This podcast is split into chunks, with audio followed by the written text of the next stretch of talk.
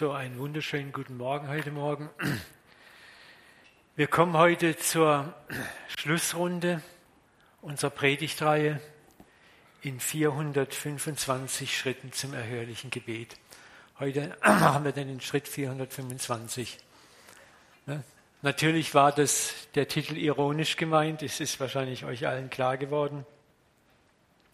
Und der Titel hat natürlich auch eine nicht unerhebliche Menge an Büchern, an Lehren, an MP3s im Visier, die leider oft so unfehlbare Methoden zur garantierten Gebetserhörung anpreisen.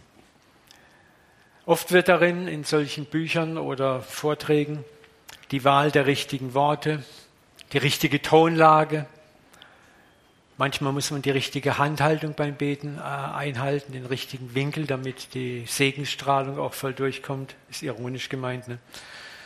Körperhaltung spielt eine Rolle. Die zeitliche Intensität. Wie lange und intensiv habe ich gerungen, um dann garantiert bei Gott durchzubrechen. All das kennen wir, haben wir schon gelesen, gehört. Und mich erinnert das oft immer so an ein kosmisches Armdrücken. Das haben wir jetzt leider nicht da. Schade, er hat so eine goldige Folie. Da sitzt so ein Gläubiger mit Gott am Tisch und sie oh, haben ein Armdrücken veranstaltet. Und das ist manchmal so, so kommt mir das manchmal vor mit Gott. Wir drücken Arm mit ihm und wer am, am stärksten dranbleibt und gewinnt, der kriegt dann auch die Gebetserhörung.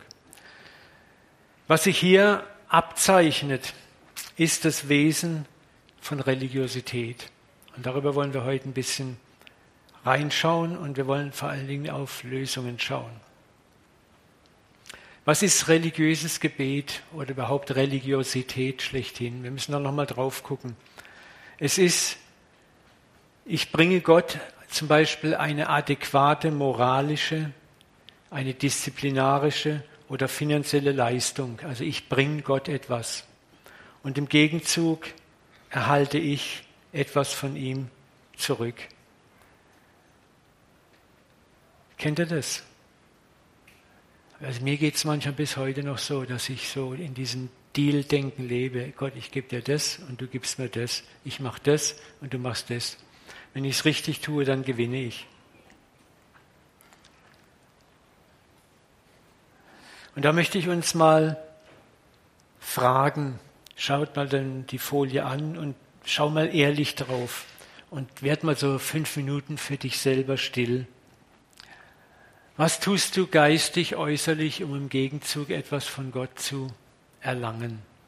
Jetzt nicht fromm, so, oh nein, ich bin ja, ich bin gegen Werkgerechtigkeit, sondern prüf dich mal ehrlich, wo ist das noch in dir existent? Und wie schwer fällt es dir von deinem himmlischen Vater oft etwas zu erwarten ohne Gegenleistung, wenn du geistig im Minus bist? Das sind die beiden Bilder. Da ist Geben und Nehmen und da ist nur Empfangen. Lasst uns mal ein paar Minuten still sein und lies die Folie von mir aus durch oder schließ die Augen und versuch mal da für dich selber eine Antwort zu finden.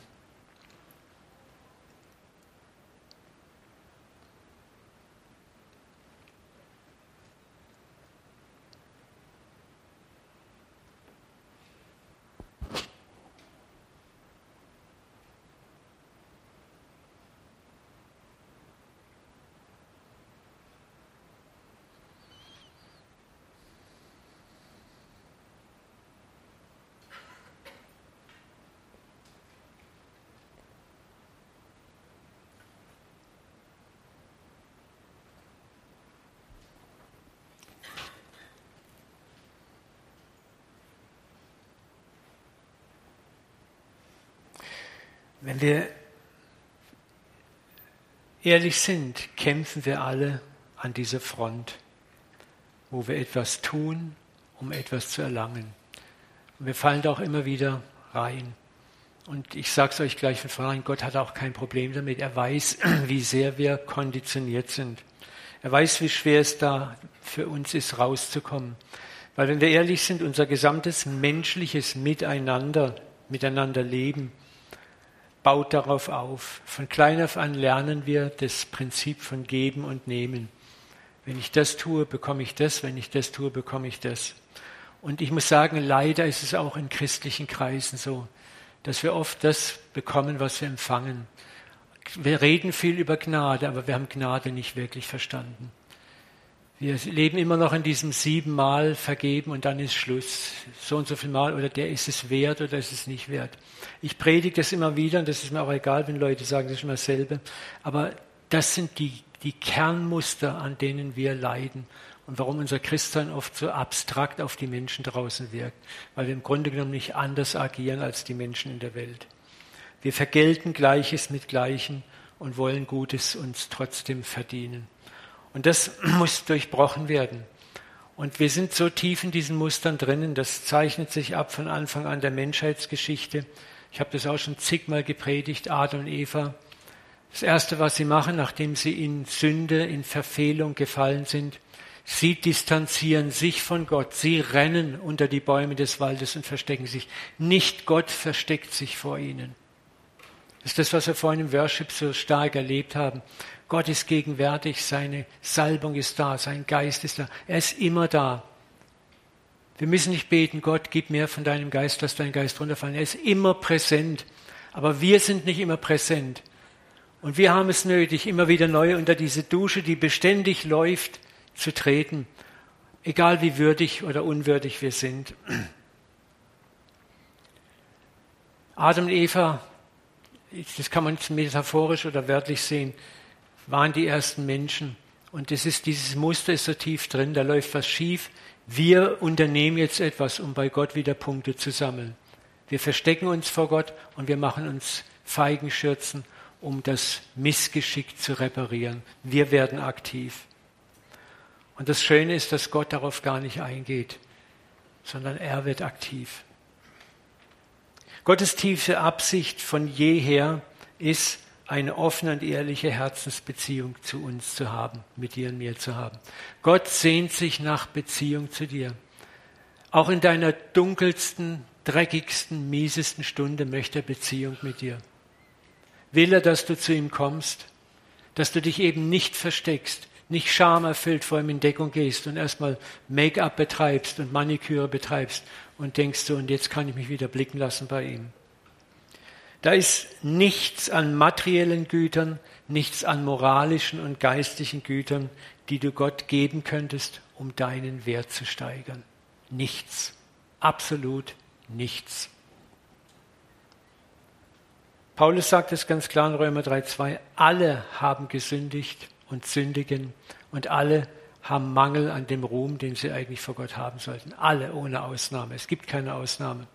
Und solange wir leben, werden wir in diesem Muster sein, auch als wiedergeborene Christen. Oder hat jemand die Woche keine Verfehlung vollbracht?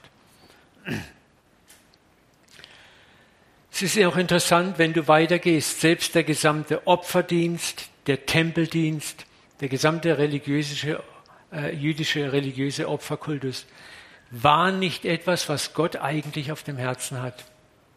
Die Menschen wollten das und Gott hat eingewilligt. Aber Gott selber wollte nie, dass man ihm einen Tempel baut, dass man ihm sogar Opfer bringt. Aber Menschen haben ein Verlangen danach, irgendetwas zu tun. Da muss etwas passieren und gemacht werden, damit wir beruhigt sind. Schaut mal in die Bibel rein. Wir werden auch gleich zusammenfügen, was hat das mit Gebet zu tun. Psalm 40, 6. Opfer und Speisopfer gefallen dir nicht. Jetzt könnte man sagen, ja, aber Gott hat sie doch angeordnet. Die Zeit ist mir zu knapp, um darauf einzugehen. Ich werde das ein anderes Mal sagen. Das ist, weil die Menschen es wollten. Aber Ohren hast du mir aufgetan. Merkst du was? Ohren sind zum Hören da. Hören hat etwas mit Beziehung zu tun. Gott sagt, hey, deine Ohren sind wichtiger als die Opfer, die äußerlichen Werke, die du mir bringst. Hör mir mal zu, lass uns miteinander reden. Ohren hast du mir aufgetan. Du willst weder Brandopfer noch Sündopfer. Gott will nicht deine Äußerlichkeiten, diesen äußerlichen religiösen Gehorsam. Er sehnt sich nach Beziehung mit dir. Jesaja 66, 1. Der Himmel ist mein Thron und die Erde meiner Füße Schemel. Was für ein Haus wollt ihr mir denn bauen? Wo sie den Tempel bauen wollten unbedingt. Und Gott sagt, hey, lass doch den Quatsch. Gott wusste ganz genau, dass der Tempel die Religion, die im Herzen gedacht ist, versteinern wird und zu einem steinernen Monument verkommen wird. Deswegen ist der Tempel auch zerstört worden. Was wollt ihr mir für ein Haus bauen? Wo ist der Ort, da ich ruhen soll? Hat doch meine Hand das alles gemacht, so ist dies alles geworden. Und jetzt kommt wieder Beziehung. Ich will aber den ansehen, der gebeugt und niedergeschlagenen Geistes ist, der zittert vor meinem Wort. Was Gott sagt hier ist, ich möchte Ehrlichkeit. Wenn du Mist gebaut hast, dann komm ehrlich vor mir hin. Komm mit deiner Erschütterung, mit deiner Depression, mit deinem, ja, wo du dich über dich selber vielleicht ärgerst, wo du niedergeschlagen bist, wo es dir leid tut.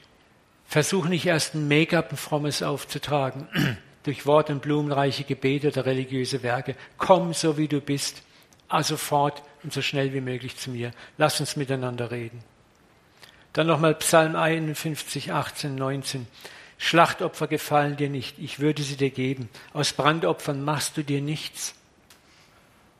Dann kommt's wieder, das Opfer, das Gott gefällt, ist ein zerbrochener Geist.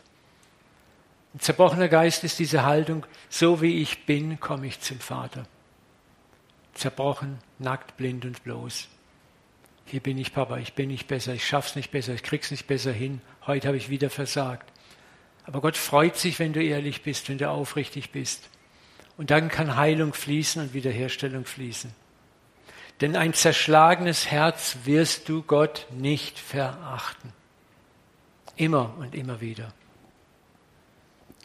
In diesen Versen und vielen, vielen anderen Psalmen sehen wir, dass Gott sich nie um äußere religiöse Werke oder fromme Worte geschert hat, sondern ihm geht es um die aufrichtige Herzenshaltung, um die aufrichtige Begegnung zwischen ihm und dir.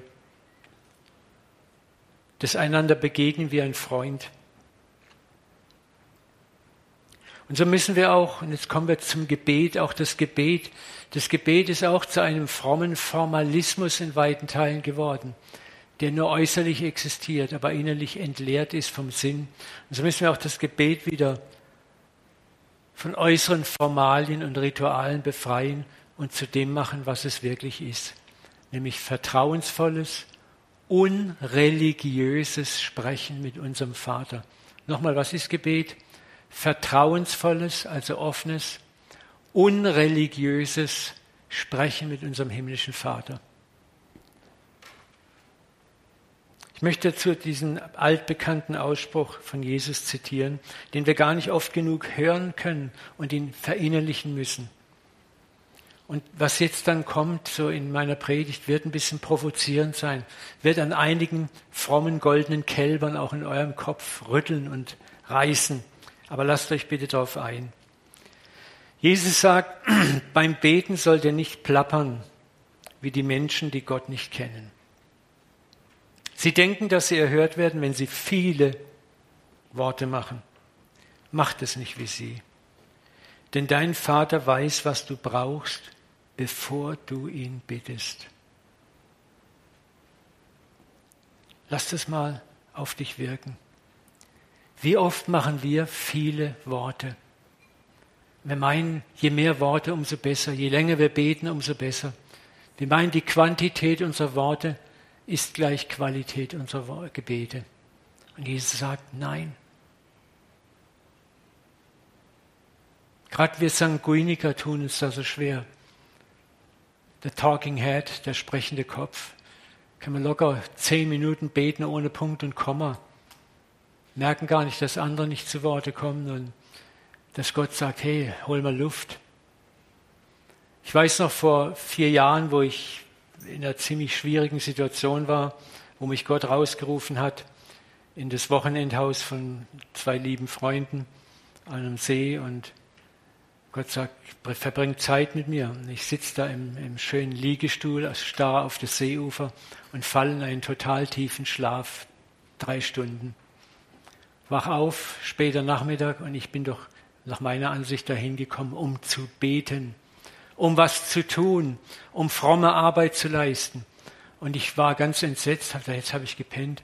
Und dann höre ich diese leise Stimme, Uwe, genau dafür habe ich dich hier hingebracht. Und meine Reaktion war, Gott, lass mich wenigstens einmal um den See gehen und beten. Und Gott hat gesagt, wenn du es brauchst, ich brauche es nicht. Aber das ist so, der Reflex ist so tief drinnen. Wir müssen doch jetzt was, ich muss doch jetzt was machen, ich muss doch was tun. Ich muss was tun. Ich muss dir doch zeigen, Gott, wie ernst ich es meine. Nochmal, beim Beten sollte nicht, lass mal das mal plappern weg und sagen, nicht viel reden wie Menschen, die Gott nicht kennen. Kennst du Gott? Kennst du den Vater? Kennst du ihn wirklich? Wenn du ehrlich bist, nein. In vielen Bereichen immer noch nicht wirklich. Sie denken, dass sie erhört werden, wenn sie viele Worte machen. Mir ging es auch, ich dachte, wenn ich jetzt drei Stunden bete, dann ist gut, dann ist Gott überzeugt von meiner Hingabe und dann kann er handeln, dann setze ich ihn frei.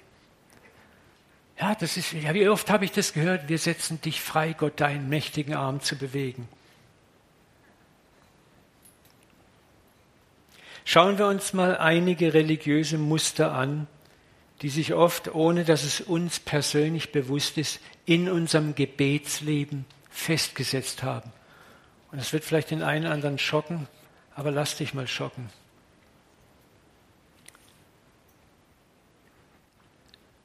Das Gruppengebet. Wir kommen zusammen, um zu beten. Kennt ihr das? Mehrere Christen. Vorher schwätsch im Dialekt mit deinen Freunden und babbelst und redst. Und dann lasst uns beten, Geschwister. Und plötzlich verändert sich der Gesichtsausdruck, die Körperhaltung und du trittst in einen völlig anderen Kosmos ein. Und jetzt passiert was ganz Besonderes, die Sprache verändert sich. Der Ton verändert sich. Haben wir vorher ganz normal und sogar im Dialekt gesprochen, fallen wir plötzlich in ein formales und sehr antikes Hochdeutsch. Auch Kananäisch genannt. Oh Herr. Und Jesus nennt das Plappern. Ist euch schon mal aufgefallen, dass wir manchmal im Gruppengebet Wörter und Satzstellungen verwenden, die wir im Alltagsleben nie verwenden würden? Du willst mit keinem Menschen im Alltag so reden, aber im Gebet komischerweise machst du es. Da sprichst du Kananäisch. Wir würden nicht mal im Umgang mit vertrauten Menschen so reden. Aber irgendetwas kommt auf uns, besitzt uns und wir meinen, das gefällt Gott. Und wir meinen oft auch, der neben mir steht, der muss jetzt auch mitkriegen, wie toll ich Kananäisch sprechen kann. Ich sage das nicht verächtlich, weil ich falle da manchmal selber noch rein. Ne? Aber es sind antrainierte religiöse Formalismen, oft aus längst vergangenen Zeiten, wie gesagt, die wir im Alltag nie verwenden würden. Ich möchte euch mal ein Beispiel geben. Stell dir mal vor, Dein leiblicher Vater kommt zu Besuch zu dir, vielleicht nach längerer Zeit, oder umgekehrt eines deiner Kinder besucht dich. Und jetzt entsteht folgender Dialog. O geliebter Vater, ich preise und lobe dich, dass du jetzt bei mir eingekehrt bist und mich erfreust an deiner herrlichen Gegenwart.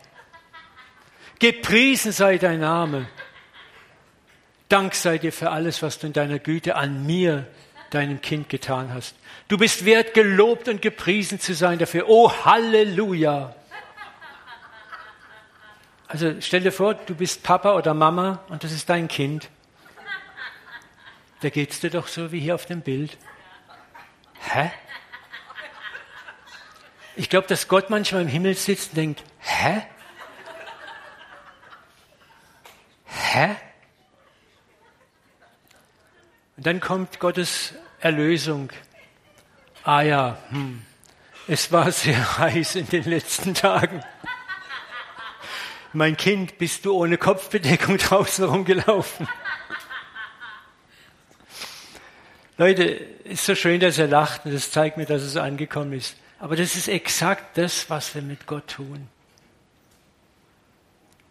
Werd mal still und denk mal drüber nach, wo du kananäisch wirst, wenn du betest besonders in Gegenwart anderer. Ich frage mich manchmal, wie Gott sich freuen würde, wenn wir vielleicht ganz normal mit ihm reden würden, wie uns der Schnabel gewachsen ist, vielleicht sogar im Dialekt, babble, schwätze, rette.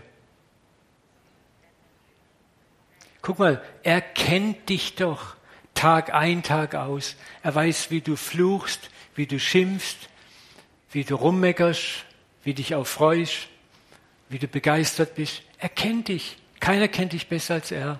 Aber wenn du vor ihm stehst, tust du so, als ob er dich gar nicht kennt und du musst ihm irgendwas vorspielen. Wir reden mit ihm, wie wenn er ein Fremder ist, den man mit wohlfeilen, gesetzten, antiken Worten beeindrucken muss, mit einer gesalbten Sprache und womöglich noch jene, die um uns herumstehen, dass die merken, wie fromm wir sind, wie sehr wir es drauf haben. Und Jesus ermutigt uns mit diesem Plappern nicht wie Menschen, die Gott nicht kennen eigentlich. Hey, schwätz doch mal normal, wie dir der Schnabel gewachsen ist. Und komm doch auch mal ohne langes, enorm langes Herumreden auf den Punkt. Hm? O geliebter Vater, ich preise und lobe dich, dass du jetzt bei mir eingekehrt bist. Was würdest du zu deinem Papa sagen? Hey Papa, schön, dass du da bist. Klasse, dass wir uns wiedersehen. Aber das ist uns zu wenig. Wir denken, nee, da müssen, es müssen mehr Worte sein. Es muss mehr Substanz haben. Und wir glauben, dass Gott tatsächlich daran Interesse hat. Weißt du, du ziehst Gott auf ein Niveau runter, was einfach, ehrlich gesagt, lächerlich ist.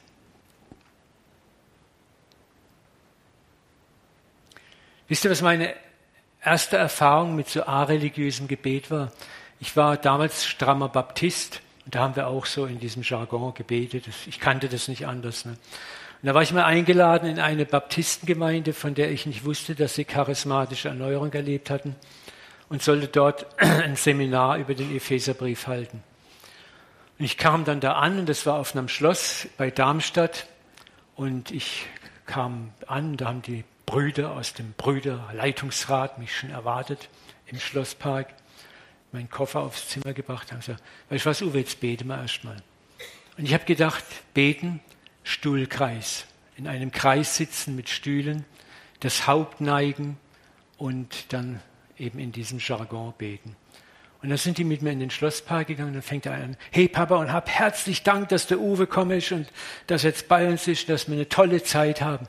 Ich war total schockiert. Ich kannte das gar nicht, dass man beim Laufen ja, beten kann und dann noch in so, einem, in so einer Sprache mit Gott. Und so ging das zehn Minuten lang. Ne?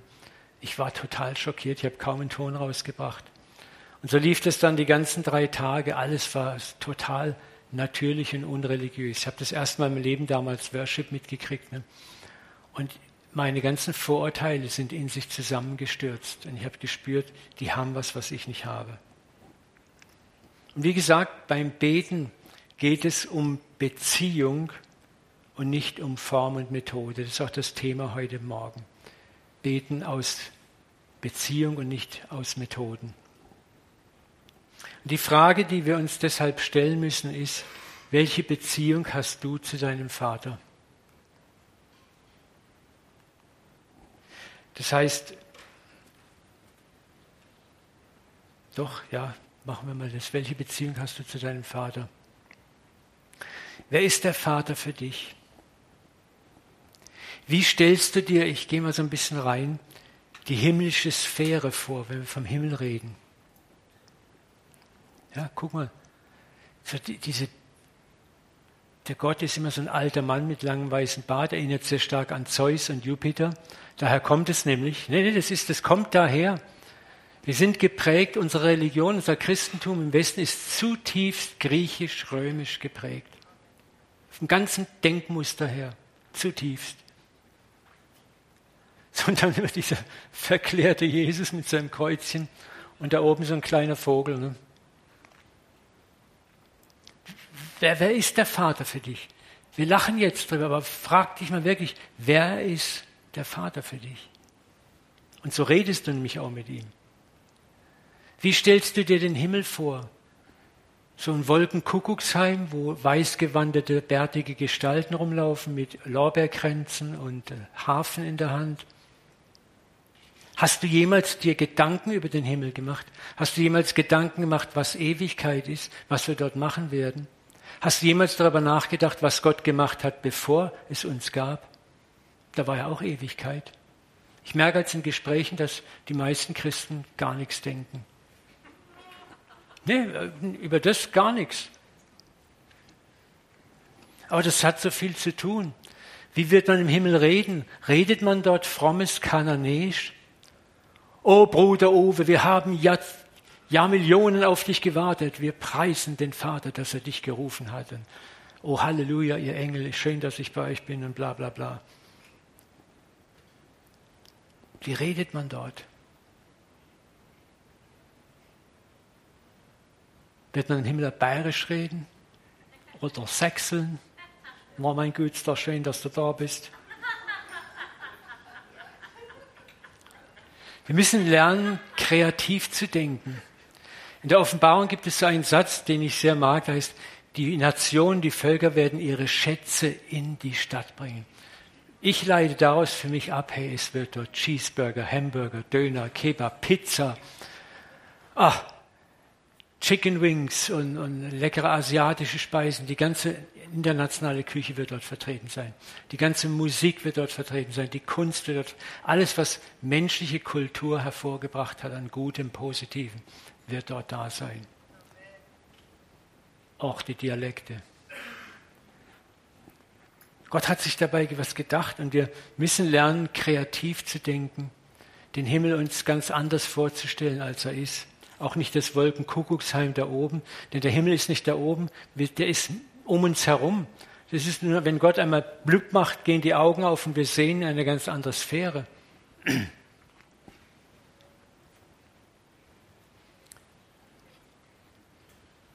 Lasst uns einfach mal ermutigt sein, Gebet mal aus der Perspektive zu betrachten. Wer ist der Vater für dich?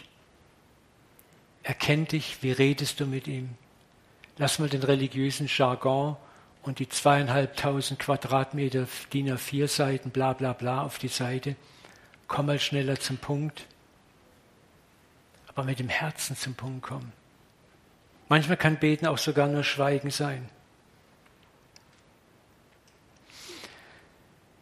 Wer ist der Vater für dich, führt mich zu einem anderen Gebetskriegsschauplatz, der auch mich schon seit längerem beschäftigt. Und ich hoffe, dass ich einmal jetzt auf eure Füße trete und trotzdem, dass ich nicht zu fest drauf trete.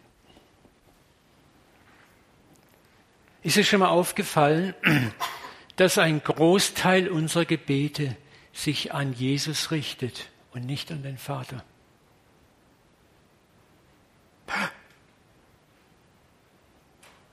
Hallo?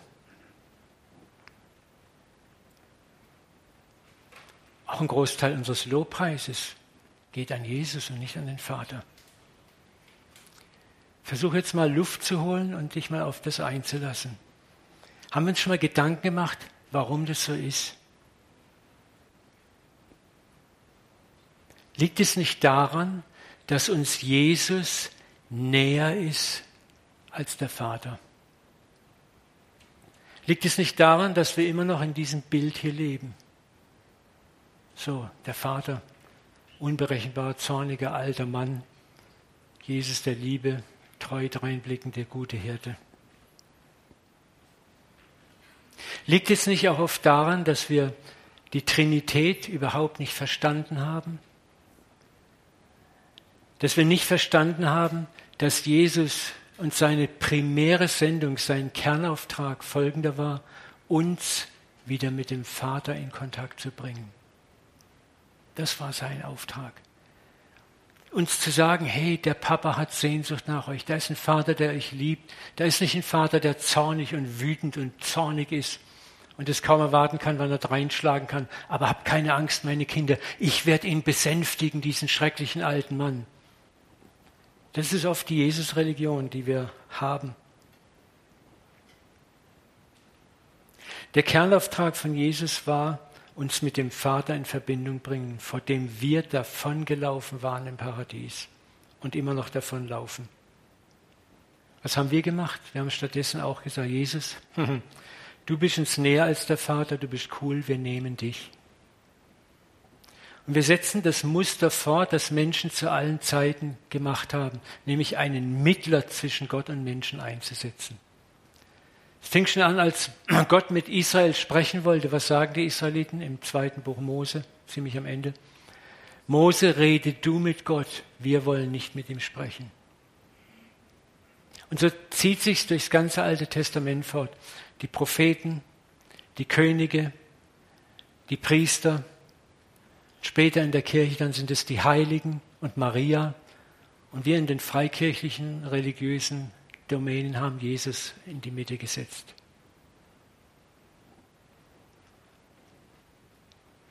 Und was jetzt auch noch im Neuen drin ist, wir haben doch die gesalbten Diener Gottes, die es auch richten für uns. Was glaubt ihr, wie viele E-Mails ich kriege? Könntest du mal für mich beten? Und ich bete gerne für Leute. Aber was ich überhaupt nicht gerne mache, ist zu beten, weil jemand denkt, ich habe die besseren Karten beim Gott als er. Das ist Scheiße. Entschuldigung. Das ist sowas von Scheiße.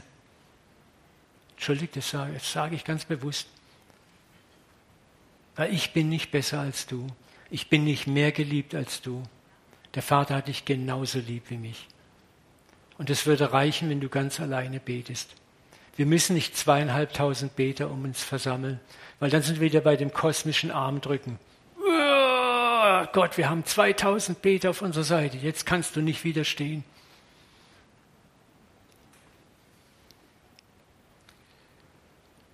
Jesus kam, um uns an die Hand zu nehmen zu sagen, komm, komm zum Papa. Er ist eigentlich der Wegweiser zum Vater und nicht der Vaterersatz. Und wir haben aus ihm den Vaterersatz gemacht. Es hört sich hart an, aber es ist so.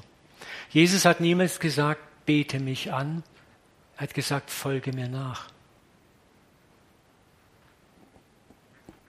Darf ich euch mal einen Vers zeigen, der auch so ignorant an die Wand gefahren wurde? Johannes 16, 26 bis 28. An jenem Tag werdet ihr in meinem Namen bitten. Sagt Jesus, ihr werdet ganz natürlich in meinem Namen bitten. Das ist, das ist in eurer DNA drinnen. Aber jetzt kommt's. Und ich sage euch nicht, dass ich den Vater für euch bitten wolle. Hallo? Was sagt Jesus? Ich sage euch nicht, dass ich den Vater für euch bitten werde. Jesus sagt, ich werde nicht den Vater für euch bitten. Ich spiele nicht den Mittler zwischen Papa und dir. Warum? Denn der Vater selbst hat dich lieb. Frohe Botschaft. Kern des Evangeliums, Kern der Sendung Jesu. Jesus kam, um uns zum Vater zu bringen, zu sagen, hey, die Tür ist auf, Kinder, Jungs. Denn der Vater hat euch lieb, weil ihr mich lieb habt und glaubt, dass ich von Gott ausgegangen bin. Das berührt jetzt das Geheimnis der Trinität. Wir werden es gleich sehen. Denn ich bin vom Vater ausgegangen, in die Welt gekommen, wiederum verlasse ich die Welt und gehe zum Vater. In Johannes 20, 17, ich fahre auf zu meinem Vater, zu eurem Vater und zu meinem Gott und zu eurem Gott.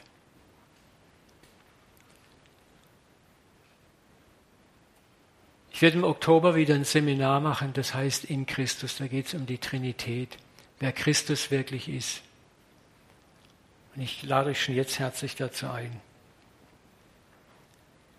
Im 1. Korinther 15, 12 heißt es dann auch weiter, wenn ihm aber alles unterworfen ist, dann wird sich auch der Sohn selbst dem unterwerfen, der ihm alles unterworfen hat, auf dass Gott der Vater sei alles in allem. In Christus wurde Gott Mensch und kam auf die Erde. In Christus wurde Gott Mensch. Als Jesus am Kreuz hing, war nicht Gott im Himmel auf dem Thron und saß wie ein Eisheiliger dort, sondern Gott hing dort mit am Kreuz. Der Vater hing dort mit am Kreuz. Die ganze Fülle der Gottheit war in Christus leibhaftig. Wir können das nicht trennen, separieren.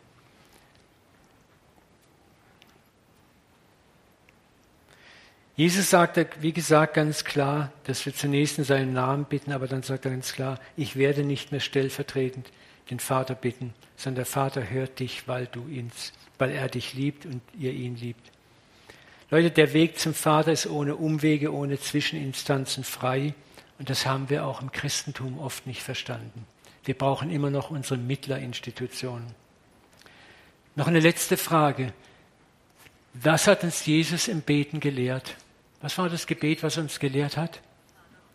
Laut? Vater unser. Das Gebet heißt nicht Jesu unser.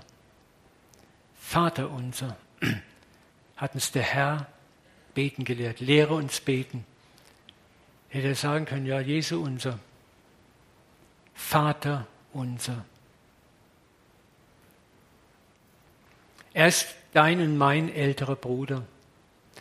Stell dir mal vor, du hast fünf Kinder und das älteste deiner Kinder tritt dauernd auf als Sprecher der vier anderen.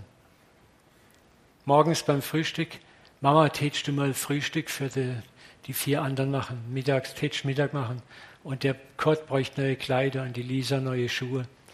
Und so geht es Tag ein, Tag aus, Tag ein, Tag aus. Was würdest du dann sagen als Papa und Mama? Tätst du sagen, sag mal, hä, was ist denn hier los? Haben die keinen Mund? Können die mit mir nicht reden? Ah ja, weißt Mama, äh, Papa, die meine halt, ich bin dein Liebling und der Gute, Älteste und der Beste und der Schönste. Und die denken halt, mich hörst du und dann klappt es auch. Was wäre denn mit dir dann los? Du wärst zutiefst zerbrochen. Du wärst zutiefst erschüttert. Und das ist das, was wir eigentlich machen diese Problematik der religiösen Distanz. Ich kann euch beruhigen, Gott hat kein Problem damit, wo wir aus Mangel an geistiger Einsicht zu Jesus beten. Er weiß um unsere Verstehensprobleme. Aber Jesus ist in den Vater zurückgekehrt und der Vater sehnt sich nach einer direkten Eins zu eins Beziehung, nicht über Zwischeninstanzen. Und deswegen hat Gebet unglaublich viel mit Beziehung zu tun. Ich habe die Frage gestellt, wer ist der Vater für dich? Kennst du den Vater? Kennst du den Vater? Und wenn du ihn wirklich gut kennst, dann ist er nicht nur der weit entfernte, distanzierte, weißbärtige alte Mann, sondern er ist ein liebender, gütiger, freundlicher Vater, er ist ein Freund. Da ist so eine Nähe da, so eine Intimität da. Nochmal, Gebet ist Beziehung. Und Beziehung hat damit zu tun, wie gut kennst du Gott, den Vater. Und die Sendung Jesu, die primäre Sendung Jesu war, uns zum Vater zurückzubringen. Nicht, dass der Vater sich getrennt hätte von uns, sondern wir haben uns vom Vater getrennt aus falscher Scham, aus Religiosität.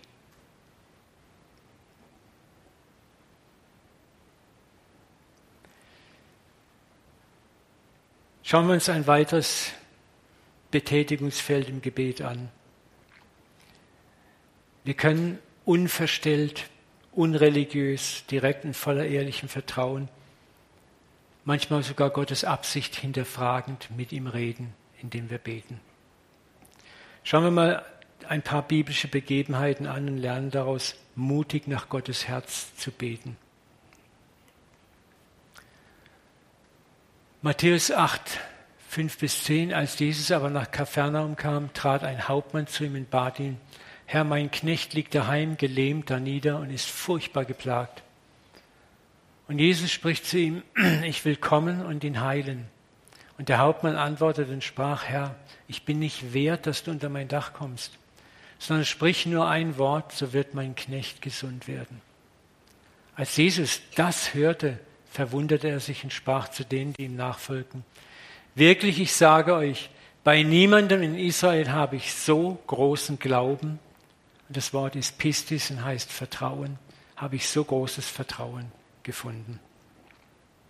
Diese Begebenheit ist ein so wunderbares Beispiel, wie simpel und wie einfach vertrauendes und plapperfreies Gebet aussehen kann. Schauen wir mal den, den Text etwas genauer an. Da kommt der Mann mit einer Bitte, mein Knecht ist krank, heile ihn. Was sagt Jesus? Das ist interessant. ich will kommen und ihn heilen. Ich meine, Jesus hätte sagen können, ja, ich mache das von hier aus. Aber wir sehen schon, Jesus ist bereit, sich auf diesen Mann erstmal einzulassen. Ich will kommen, das heißt, ich will in dein Haus kommen. Ich will vielleicht Hände auf ihn legen, will ihn salben, will vielleicht Speichel auf die gelähmten Glieder tun oder Spucksalbe. Jesus hat ja verschiedene Praktiken gehabt. Und das waren ja alles symbolhafte Handlungen, die Glauben freisetzen sollten. Hier möchte ich einflechten, dass Gott sehr wohl weiß, dass wir manchmal Rituale brauchen, die unseren Glauben aktivieren. Schauen wir, wenn wir einen Kranken mit Öl salben, Räume mit Öl salben, wenn wir glauben würden, dass das magisches Öl ist und das Öl hat magische Kräfte, dann stimmt was mit uns nicht. Aber wenn wir die Ritualistik, die Symbolik verstehen und das aus der Symbolik heraus tun, hat es eine ganz andere Kraft. Ja, wenn ich sehe, aha, damit ist eigentlich der Heilige Geist gemeint. Ich mache auch dem, der gesalbt wird, klar, schau, das ist ein Symbol für den Geist Gottes. So wie das Öl eindringt, dringt der Geist Gottes in dir ein. Da können Symbole manchmal helfen. Genauso, ich kann zum Beispiel vor jemand stehen und sagen, Gerald, komm mal her, ich spiele das mal mit dir. Ne, so, Gerald, ich sage jetzt, Gerald, ich hab dich lieb. Glaub mir, ich hab dich wirklich lieb. So, und jetzt gucke ich ihn auch ganz ernst an. Das ist jetzt, was ich sage, ist sachlich richtig und ist auch wirklich in mir angelegt. Aber kommt es wirklich bei ihm an? Aber wenn ich jetzt sage, hey Gerald, du alter Sack, ich hab dich so lieb. Du Kanone. Ne? Das hätte ich mal zu dir sagen. Was ist dann? Dann werden Worte und Taten, es wird eins, es verbindet sich. Da ist ein Ritual dabei, da ist etwas, was man spürt dabei. Das sind auch, warum Jesus manchmal Menschen berührt hat, warum er Menschen Speichel aufs Auge gemacht hat. Nicht, weil er heiligen Speichel hatte oder auf den Boden gespuckt hat und heiligen Brei gerührt hat, sondern manchmal brauchen wir Rituale. Wir brauchen Formen, die uns helfen zu glauben. Und das Schöne ist, Jesus war bereit, sogar diesen Formalismus, auf diesen Formalismus einzugehen. Aber jetzt kommt der Hammer, wo Jesus selber in Erstaunen versetzt. Der Mann sagt, sprich du nur ein Wort und mein Diener wird gesund. Und dann erklärt er ihm, wo, wo das herkommt, dass er selber, wenn einen Befehl erteilt, wird er ausgeführt. Da muss er nicht groß sich drum kümmern. Und Jesus ist so erstaunt und sagt, Solch einen Glauben habe ich bei niemandem in Israel gefunden. Dieser Heide dringt sofort und ganz natürlich bis ins Zentrum des vertrauenden Glaubens durch, wo stimulierende Rituale nicht mal mehr nötig sind. Er schert sich auch nicht um seine rituale Würdigkeit. Er war römischer Besatzungsoffizier. Er hat, war nicht Mitglied in der örtlichen Synagoge. In den Augen der frommen Juden war er ein Nichtgläubiger, ein Heide. Und er tritt voller Kühnheit zu Gott hin und sagt, bitte, ich brauche ein Wunder. Schnell, sprich nur ein Wort und schon ist es gut. Und diese Begebenheit soll uns Mut machen, so wie wir sind, vor Gott zu treten und zu sagen, bitte sprich ein Wort. Wir müssen gar nicht langes Tamtam -Tam machen. Wir müssen nicht sagen, Gott tu dies und jenes und das und das, wir können einfach nur sagen, bitte mach mich gesund, mach mich frei, mach mich rein, mach mich das, mach mich das. So wie du bist. Als weiteres soll uns dieses Gleichnis Demut lehren. Demut auch, wo wir uns anmaßen, über den Glauben anderer Menschen zu richten. Ja, das ist ja kein Christ. Ja, der ist nicht gläubig. Wie, wie kann Gott dem helfen? Ne?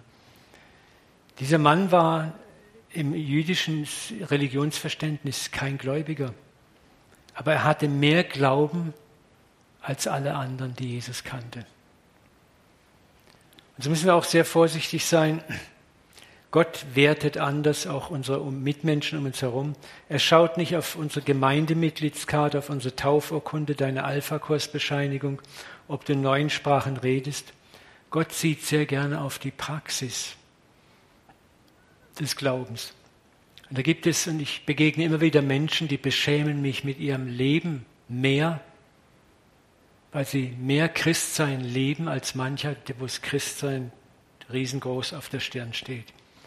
Die mit allen Wassern getauft und gewaschen sind und alle Sprachen sprechen und Gaben haben. Und trotzdem das Herz ist nicht da, wo es sein sollte.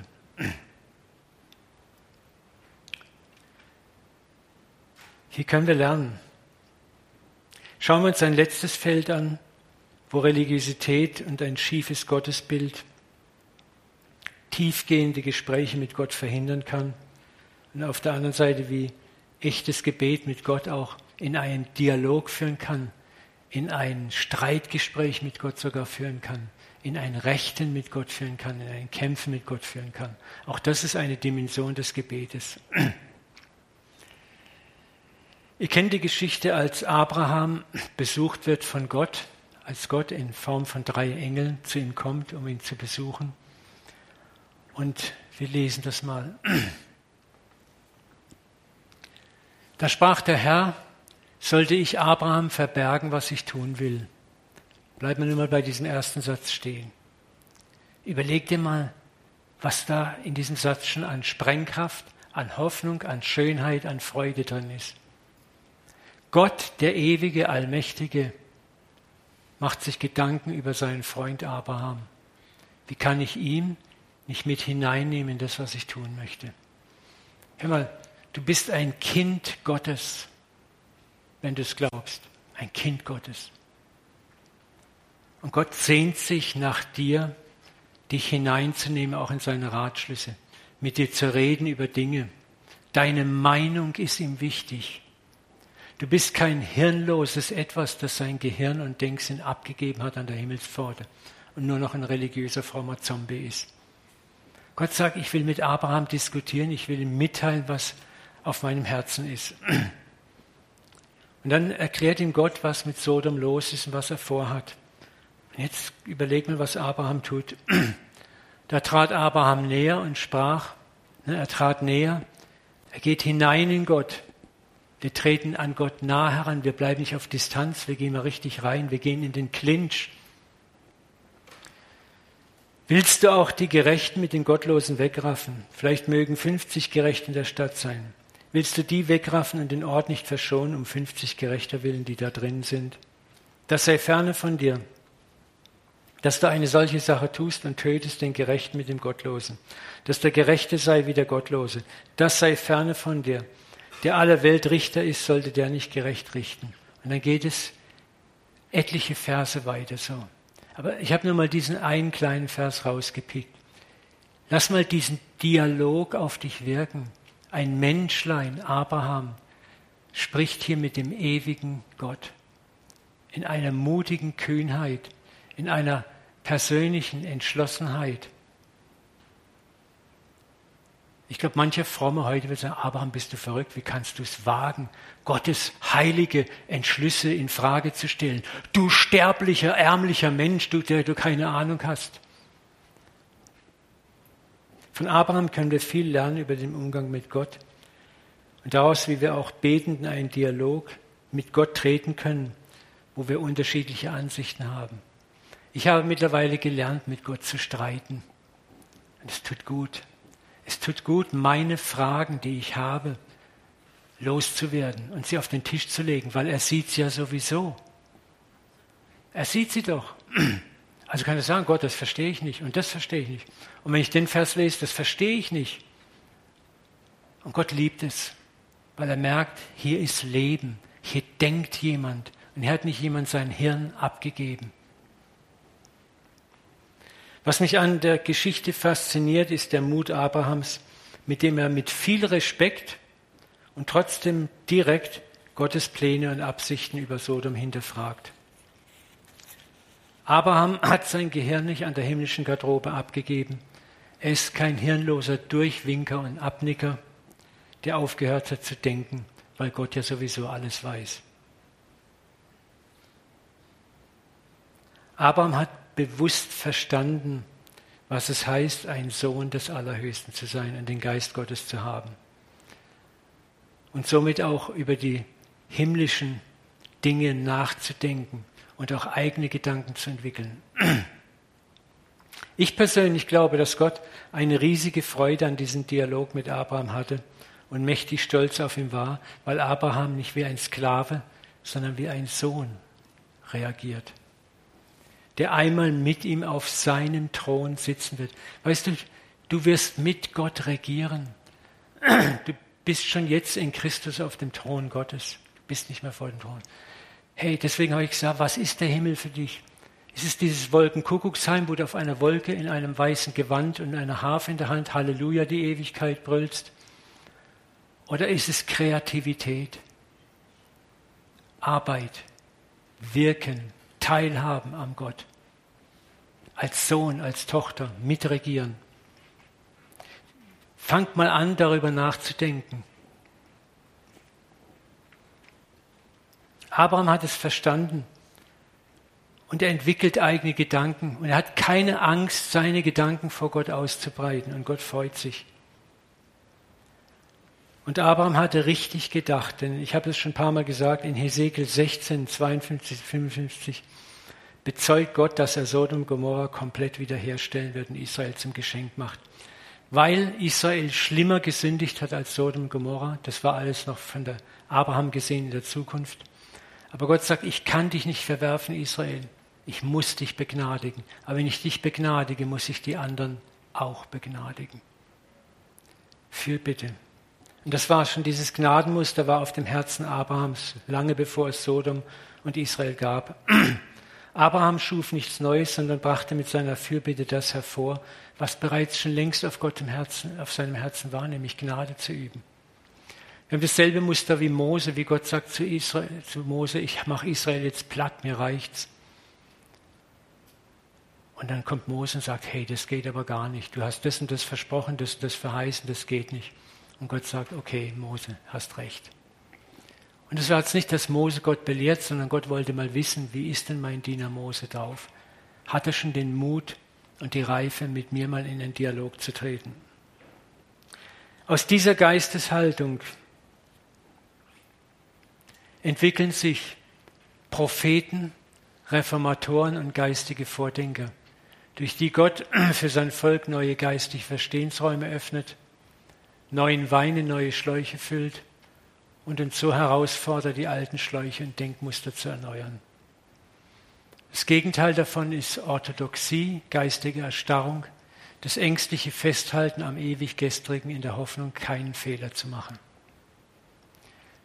Wisst ihr, wir hätten die Reformation und auch andere geistige Durchbrüche nie gehabt, wenn es nicht Männer und Frauen gegeben hätte, die das damals gängige Muster hinterfragt und durchbrochen hätten.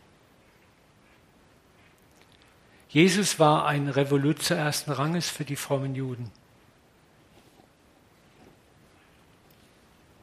Kommen wir zum Schluss der Betrachtung über das Gebet.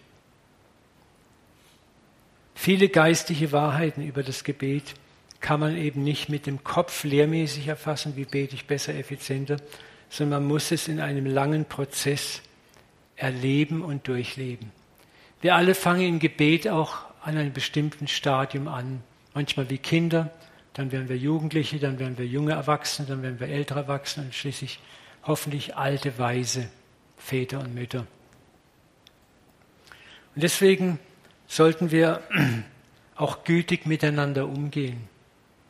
Wenn wir sehen, dass jemand vielleicht in Unreife betet, in Unreife agiert, ihn nicht erschlagen mit unserer Weisheit, sondern das tun, was Paulus hier sagt im Römer 15.1.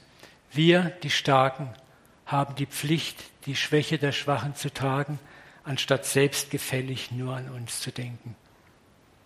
Das gilt in allen Umgang miteinander, auch wo wir sehen, dass Leute vielleicht auch in ihrem Glauben oder in ihrer Auslebung des Glaubens noch schwach sind.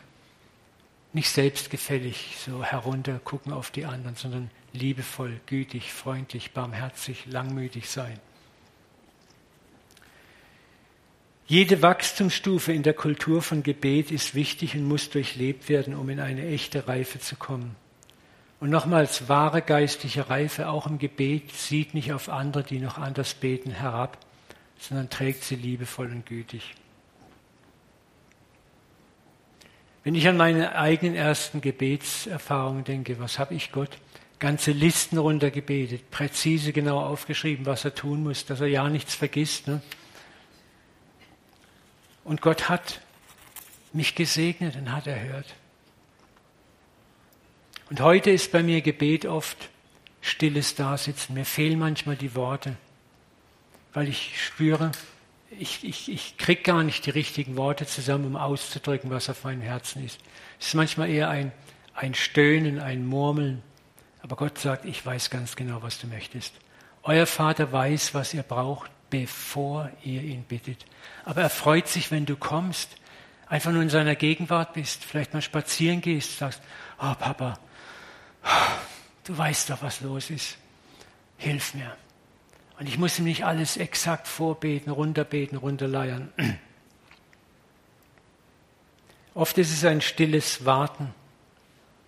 Und Gott hört so wunderbar. Ich habe die Woche Urlaub, habe einiges Handwerkliches gemacht. Und ich werkel gern rum. Und da waren einige herausfordernde Arbeiten. Und ich wusste nicht, wie ich sie lösen konnte. Und ich habe einfach nur gesagt, hey Papa, hilf. Und dann kamen so geniale Ideen, wie ich das so wunderbar hingekriegt habe. Und das ist dann, das freut dich dann so riesig, wo du merkst, ja. Und du musst nicht vieles bla bla bla machen. Fassen wir zusammen. Authentisches Gebet hat mit Beziehung zu tun. Und Beziehung ist immer etwas, das organisch wächst und Zeit braucht und nicht nur technisch vom Kopf her erlernt werden kann.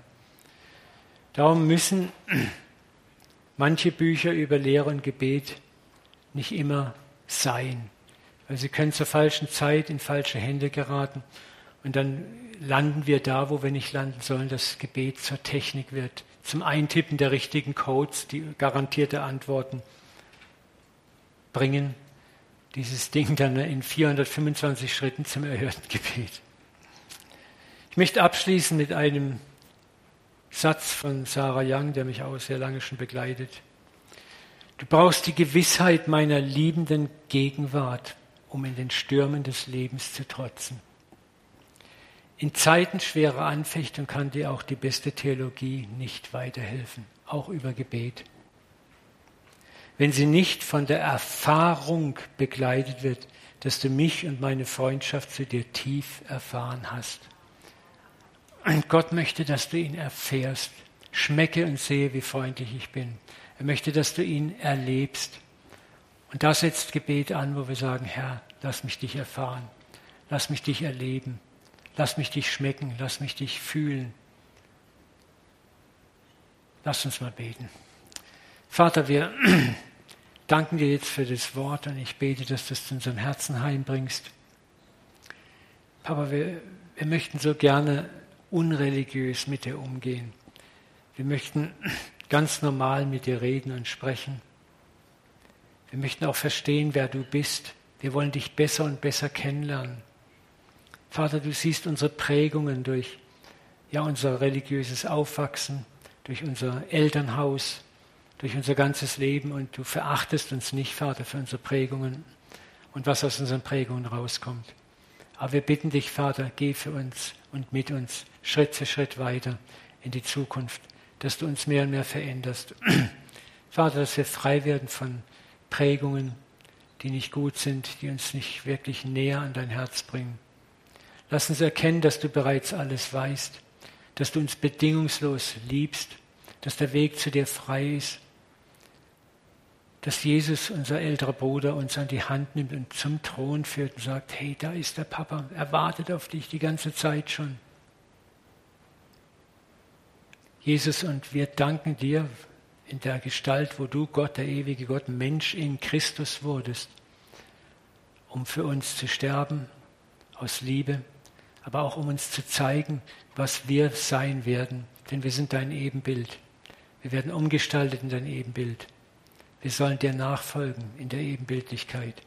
Vater, und so beten wir auch, dass wir wie Jesus beten lernen, voller Kühnheit, voller Mut, voller Zuversicht, voller Freude. Vater, ich bete, dass du das Wort jetzt in unser Herz hineinbrennst, dass sich die Dinge verwirklichen, die für uns wichtig und nötig sind, dass wir neue Wege gehen können. Vater, und ich bitte dich, dass du uns in der kommenden Woche segnest mit neuen Erfahrungen im Gebet, dass wir berührt werden, ermutigt werden, gestärkt werden. Ich danke dir auch für die vielen Zeugnisse, die wir heute gehört haben, Vater, wo du einfach präsent und da bist. In Jesu Namen. danken wir dir einfach. Und wir preisen und loben dich, Vater. Du bist so gut, so liebevoll, so anders. Und ich bitte, dass das mehr und mehr in unser Herz hineinfällt. Amen, Amen, Amen. Danke für eure Aufmerksamkeit.